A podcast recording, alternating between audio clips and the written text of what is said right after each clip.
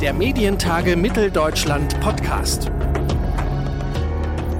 Herzlich willkommen zu einer neuen Ausgabe unseres Medientage Mitteldeutschland Podcast. Zu Gast bei uns heute im Podcast ist die Geschäftsführerin der AG Animationsfilm, Annegret Richter. Die AG Animationsfilm ist der Deutsche Bundesverband für die Animationsfilmbranche. Mit ihr wollen wir heute über ein Segment des Filmmarktes sprechen, der, das ist zumindest immer wieder zu hören, im Bewusstsein von Politik, Förderern und Sendern oft vernachlässigt wird. Warum das so ist und was sich aus Sicht der Branche dazu vielleicht ändern müsste, darüber spreche ich heute mit Annegret Richter. Mein Name ist Claudius Niesen und ich sage Hallo und herzlich willkommen zu unserer heutigen Ausgabe und Hallo und herzlich willkommen hier im Studio Annegret Richter. Ja, hallo.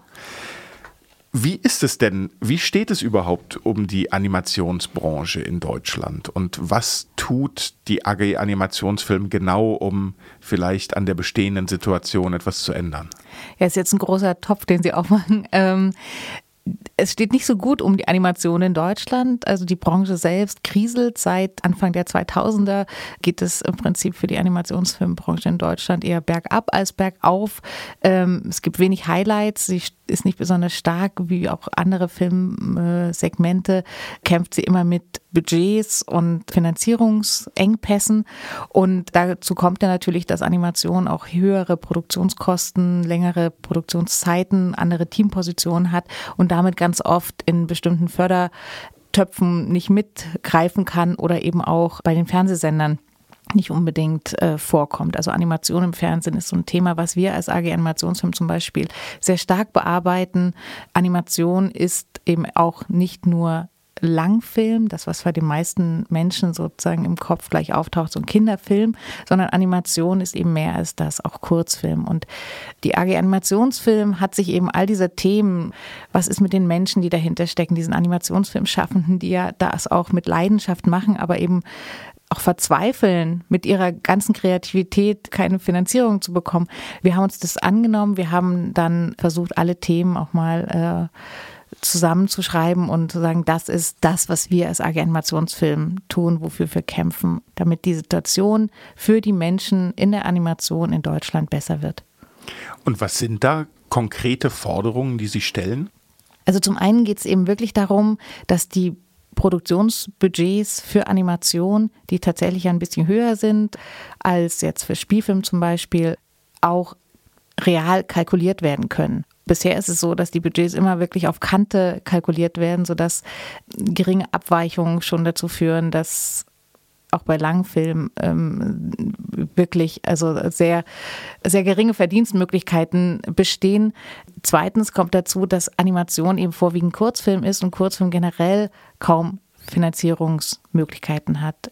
Kurzfilmförderung ist bei vielen Regionalförderungen überhaupt kein Thema. Kurzfilm im Fernsehen ist auch kaum Thema. Der MDR ist jetzt äh, mit dem neuen Programm eher eine Ausnahme, aber Dreisat hat die Kurzfilm-Zusammenarbeit gerade abgeschafft. Also wenn Sie Kurzfilm suchen, ist es sehr, sehr schwer, da überhaupt auch Auswertungsmöglichkeiten zu finden und dementsprechend eben auch Finanzierungsmöglichkeiten. Und das ist aber nun mal das, wo die Animation, gerade die künstlerische Animation stattfindet. Und warum gerade der Kurzfilm? Also warum ist das für die Animationsfilmbranche so wichtig? Ist das ja wie eine Art Einstieg, äh, um sich einen Namen zu machen oder wie muss ich mir das vorstellen?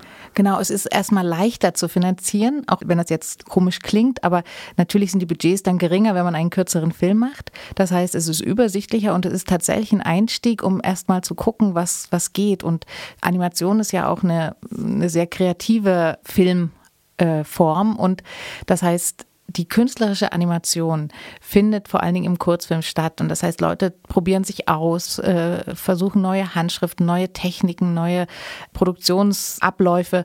Und das kann man im Kurzfilm natürlich ganz gut trainieren. Das ist quasi die Vorstufe, was in Deutschland so ein bisschen fehlt. Und das ist genau das Problem ist der mittellange Film, der dann nach dem Kurzfilm kommt, so Halbstunde, Einstunde und dann kommt der Langfilm. In Deutschland ist es so, es gibt den Kurzfilm der eben, wie gesagt, eher im Studentensegment und dann im Nachwuchsbereich angesiedelt ist und wo immer alle sagen, naja, kostet ja nicht so viel Geld, obwohl es auch Geld kostet und die Leute da im Prinzip immer defizitär arbeiten äh, und sehr viel mit Selbstausbeutung arbeiten. Und danach müsste es eigentlich so einen Zwischenschritt geben, der auch gut finanziert ist, wo sie sich ja, auch als Team, mit einem größeren Team, mit einer längeren Produktionszeit beweisen können. Und danach geht es zum Langfilm. Und oft fehlt eben dieser Schritt. Und deswegen gibt es in Deutschland auch wenige Leute, die gut Langfilme machen können, weil eben dieser Ausbildungsaspekt auch nicht vorhanden ist. Also es sind eigentlich Aspekte von Professionalisierung, die dann fehlen. Das fehlt auch, hat aber eben, wie gesagt, mit einer Finanzierung und mit einer Auswertungschance zu tun, die es eben auch nicht gibt. Jetzt haben Sie eingangs gesagt, dass die Animationsfilmbranche, dass es der gar nicht so gut geht. Als Laie würde ich jetzt sagen, ich sehe aber an allen Ecken und Enden, auch in den deutschen Sendern, ich sehe, ich kenne viele Animationsfilmserien, es gibt äh, Langfilme, es gibt auch im Werbebereich, es gibt ganz viel, es passiert ganz viel. Wie geht das zusammen? Also ist das, äh, wo kriselt es denn dann wirklich? Also ist das zu viel Internationales, was zu uns kommt? Und wenn ja, warum? Also was passiert an der Stelle? Wo läuft es schief? Mhm. Es sind zwei Punkte. Zum einen, ganz viel Animation, die Sie sehen, wahrscheinlich ist nicht deutsche Animation, sondern internationale Animation. Natürlich kommt viel aus den USA, aus Kanada, aus Asien und auch viele deutsche Talente, das muss man auch sagen. Es gibt sehr, sehr gute Filmschulen in Deutschland, die äh, in der Animation ausbilden und die Leute gehen dann nach Übersee, einfach weil dort die Möglichkeit, Geld zu verdienen oder sich weiterzuentwickeln, größer sind als äh, in Deutschland. Der zweite Punkt ist, Animation, die es im deutschen Fernsehen zum Beispiel gibt oder im Kino, ist vorwiegend Kinderanimation, wenn sie dann als Serie oder als äh, Langfilm gezeigt wird. In der Werbung ist das eine andere Geschichte. Da wird aber geguckt, ne, es darf nicht zu viel kosten, es soll irgendwie schnuck aussehen, aber auch da wird geguckt, dass die Budgets möglichst äh, gedrückt werden. Also das heißt, es gibt eigentlich kaum Möglichkeiten für kreative, künstlerische Animation im jugendlichen oder Erwachsenenbereich sich auszutoben, weil es keine Auswertungsmöglichkeiten gibt. Und wie gesagt, Werbung ist ja eher Auftragsarbeit. Da ist man ja dann auch anderen Vorgaben unterlegen. Welche Institutionen müssten denn was in Deutschland ändern, um bessere Produktionsbedingungen für die Animationsfilmbranche zu schaffen? Gibt es da überhaupt Ansätze oder ist es schlichtweg unmöglich? Hm, das ist gar nicht so kompliziert, wenn man mal drüber nachdenkt. Erstens ist es so, dass die Filmförderung eben an vielen Stellen eben nicht greift. Äh, ich hatte es vorhin schon erwähnt, der Kurzfilm als Einstieg, als kreativer Ort, wo man sich zeigen kann, auch mit seiner Handschrift, ist für die Animation extrem wichtig, findet aber eben bei vielen regionalen Förderern überhaupt nicht statt. Oder wenn, dann eben nur mit einem begrenzten Budget, so dass es eben nicht bezahlbar ist, tatsächlich Animation zu machen oder eben nicht lukrativ. Das zweite ist, dass eben die Auswertungsmöglichkeiten fehlen für Animationen bei den Sendern, wenn Sendeplätze geschaffen werden für deutsche Animationen, wenn auch geguckt wird, dass unabhängige Produzenten und Produzentinnen aus Deutschland berücksichtigt werden bei der Vergabe von Sendeplätzen im öffentlich-rechtlichen Fernsehen.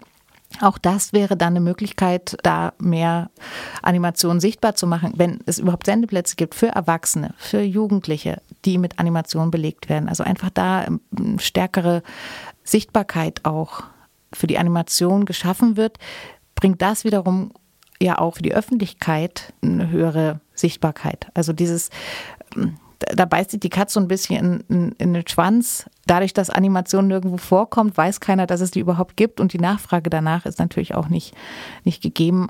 Und die Branche kommt da keinen Schritt weiter. Wie ist es denn in den öffentlich-rechtlichen Sendern?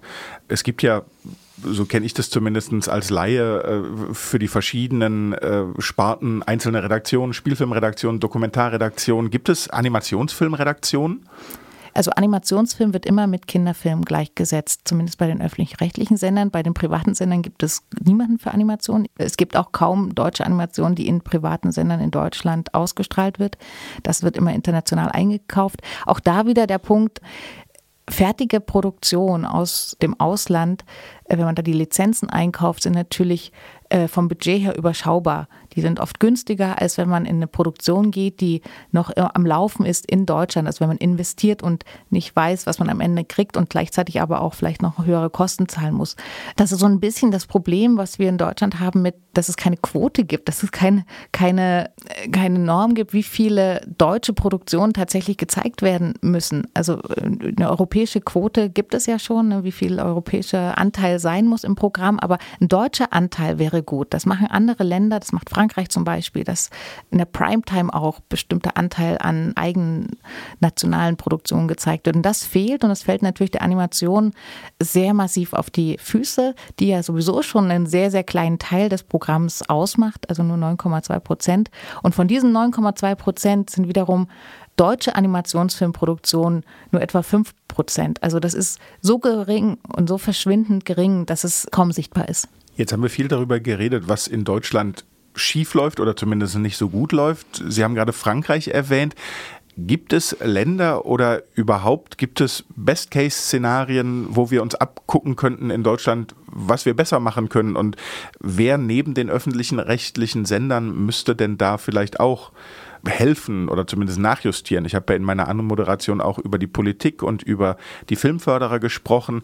Können die auch gegensteuern an der Stelle? Denn wir reden ja nicht erst seit Corona wieder über deutsche Wertschöpfungsketten, über lokale Wertschöpfung äh, und es macht ja auch Sinn, Produktionen gerade am Standort Deutschland zu stärken. Absolut. Also das ist auch ein, eine Forderung der AG Innovationsfilm schon seit Anbeginn. Im Prinzip die Produktion vor Ort in Deutschland zu stärken, darauf auch zu drängen, dass in den Fernsehsendern bewusst deutsche Produktionen eingekauft werden und eben nicht äh, international geguckt wird, dass geschaut wird, dass auch die Budgets bezahlt werden, die gebraucht werden von den Produzenten, damit sie eben nicht mit Eigenleistung und Gagenrückstellung arbeiten müssen, sondern tatsächlich auch real kalkulieren dürfen. Das ist ja auch das Problem, dass man dann ganz schnell aus irgendwelchen Aufträgen äh, rausfliegt, weil die Budgets zu hoch sind und die Animation kostet nun eben mal ein bisschen mehr, je nachdem, wie man sie umsetzt. Das Zweite ist natürlich auch, dass die im Rundfunkstaatsvertrag festgelegte Vielfaltsforderung auch für die Animation zutreffen sollte. Das heißt, warum nicht mal Animation zu Primetime? Warum nicht auch mal ein Tatort in Animation? Warum nicht die Ghetto-Platz der Animationsfilm schaffen? Aus Deutschland zeigt. Also all diese Möglichkeiten könnte man ja mal ins Auge fassen, auch im, im öffentlich-rechtlichen Rundfunk und natürlich auch die privaten Sender mit in, in die Pflicht nehmen. Da sind die Landesmedienanstalten natürlich gefragt, warum dürfen die Landesmedienanstalten diese europäische Quote und auch sozusagen den nationalen Anteil an Sendungen so runterschrauben? Warum gibt es keine deutsche Animation in privaten Sendern aus Deutschland? Das ist eine große Frage, die wir uns stellen und wo wir auch dran arbeiten und wo wir auch mit den Landesmedienanstalten natürlich in die Diskussion gehen. Wir haben jetzt schon mehrfach darüber gesprochen, dass die äh, Budgets in der Animation oft höher liegen als in vergleichbaren äh, Spielfilmen. Woran liegt das? Ist es die Aufwendigkeit? Ist es das sozusagen, wie, wie muss ich mir das vorstellen? Warum ist es teurer? Und wenn wir um, über Geld reden, reden wir dann oft auch im, im Filmbereich über Förderungen. An, an welcher Stelle können da die Filmförderer vielleicht aktiv werden? Eine Animation dauert länger. Und dadurch ist es natürlich teurer, weil man die Menschen, die man nutzt, und es geht vorwiegend um Manpower und Womenpower natürlich auch, die natürlich gut bezahlen möchte. Und das heißt die Arbeitskraft. Und das sind alles Fachexperten. Das muss man sich auch immer vor Augen halten. Jeder einzelne Mensch, der in der Animationsbranche arbeitet, hat dafür studiert, hat lange trainiert, ist künstlerisch, äh, kreativ, talentiert und diese Menschen arbeiten dort in einem bestimmten, sehr spezifischen Feld. Also das heißt, sie sind sehr expertenlastig. Und da kommen wieder zwei Probleme. Zum einen, diese Experten sind nicht immer da vor Ort, wo die regionalen Förderer sie gerne hätten. Das heißt, wenn man jetzt einen Storyboarder möchte, der eine bestimmte Art von Storyboards macht oder einen bestimmten Animationsmenschen, der eine bestimmte Art von Animation macht, dann äh, hat man manchmal Pech und der wohnt eben nicht im Einzugsgebiet der regionalen Förderung und dann hat man ein Problem mit seinen Regionaleffekten als Produzent. Das ist eine ganz andere Thematik, aber auch da kommen wir vielleicht noch dazu. Aber es ist sozusagen, man braucht ganz bestimmte Menschen dafür, die alle sehr speziell ausgebildet sind und die natürlich auch äh, im besten Falle fair bezahlt werden. Lassen Sie uns bei den Regionaleffekten bleiben. Das ist ja eigentlich ein Instrument, was die Filmförderer, äh, ich sage es jetzt mal, sehr hochhalten und als sehr sinnvoll erachten. Das klingt aber aus Ihrer Sicht eher so, als könnte man es auch kritisieren. Für die Animation ist es unpraktisch, weil die Animationsproduzenten ja nicht innerhalb von Deutschland konkurrieren, sondern international und eben auch als deutsche Produzenten auftreten und nicht als mitteldeutsche Produzenten oder als Bayerische Produzenten, genau. Also das ist genau der Punkt. Und die, sie wollen ja die bestmögliche Qualität ihrer Produktion abliefern. Und äh, dafür brauchen sie eben auch die bestmöglichen äh, Experten. Und diese Experten sind eben nicht immer vor Ort. Und gerade in Ländern, in, in, denen eben keine Filmschulen sind. Also Baden-Württemberg hat durch die Filmakademie Ludwigsburg natürlich da viele äh, Vorteile und nutzt ja auch die Möglichkeit, diesen Standort auszubauen. Aber zum Beispiel in Mitteldeutschland gibt es keine richtige Filmschule und dementsprechend gibt es auch hier keinen Nachwuchs, der sozusagen Expertise aufgebaut hat und äh, oder ausgebildet werden kann in diese Richtung. Das heißt, die Leute hier müssen im Prinzip Learning by Doing machen und brauchen Projekte, um zu lernen. Und das heißt, es ist immer, immer so eine Krux für, für Produzenten, zum Beispiel hier in Mitteldeutschland, Fachpersonal zu haben, weil es einfach nicht genügend Aufträge gibt, weil wiederum ja, ja kein, keine, keine Chance besteht, hier Aufträge zu bekommen, weil die Expertise ja noch nicht da ist. Und äh, jemanden hierher zu ziehen und dann zu sagen, hier komm, siedel dich in, in Mitteldeutschland an, wir, wir sorgen dafür, dass dass du auch Aufträge hast, das funktioniert eben nicht. Also eigentlich im Prinzip muss man immer über den Tellerrand gucken, über die Staatsgrenzen gucken und sagen, hier, wir müssen deutschlandweit gucken.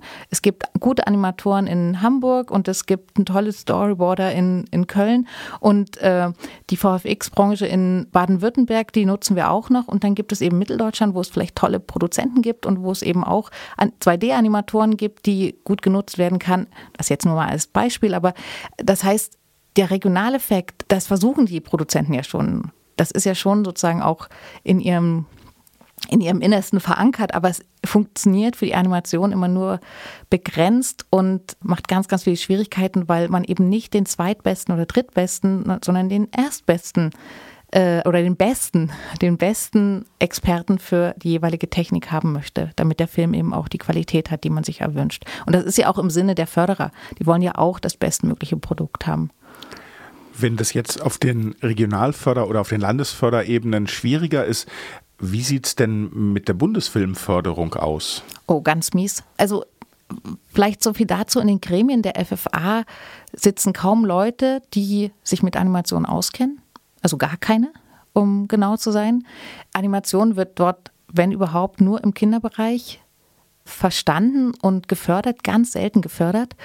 Und was auch noch dazu kommt, ist, dass auch viele Leute, wir haben da mal eine Umfrage gemacht, die in den Gremien sitzen, noch nicht mal Kinder haben. Das heißt, noch nicht mal der Bezug zum Kinderfilm da wäre, der ja für die Animation, auch wenn wir da immer versuchen, davon abzuwenden, wenigstens noch so eine kleine Brücke bilden würde. Das heißt, eine Chance, eine FFA-Förderung zu bekommen, äh, ist relativ gering.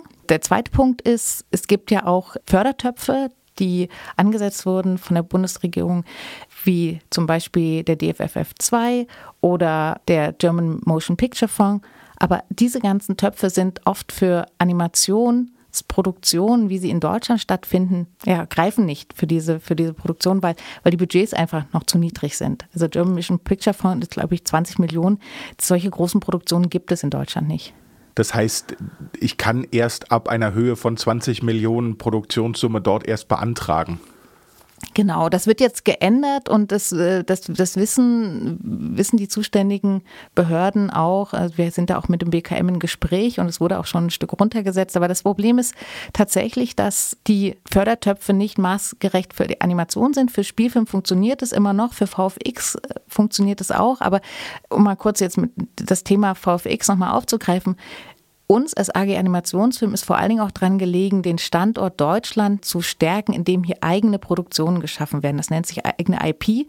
Also im Prinzip die Lizenzen, die Urheberrechte, alles sozusagen in Deutschland liegt und nicht wie bei der bei VFX-Produktion. Man produziert im Prinzip für etwas anderes als Material Dienstleister. als Dienstleister, genau. Und diese Dienstleistungsposition, das ist gut und das ist auch wichtig und auch da äh, funktioniert Deutschland ganz gut bisher, aber wie gesagt, diese Eigenproduktion, diese künstlerischen Eigenproduktionen, das ist eigentlich das, wo Deutschland sich viel stärker aufstellen kann und das Potenzial, das kreative Potenzial ist da, die jungen Leute sind da, die auch ältere Produzenten und, und äh, Autoren, das ist alles da, aber dort sozusagen diesen Sprung zu machen vom guten Drehbuch hin zur wirklichen Produktion, die auch finanziert wird mit einem Budget, was dem Ganzen standhält, da haben wir in Deutschland noch große Defizite.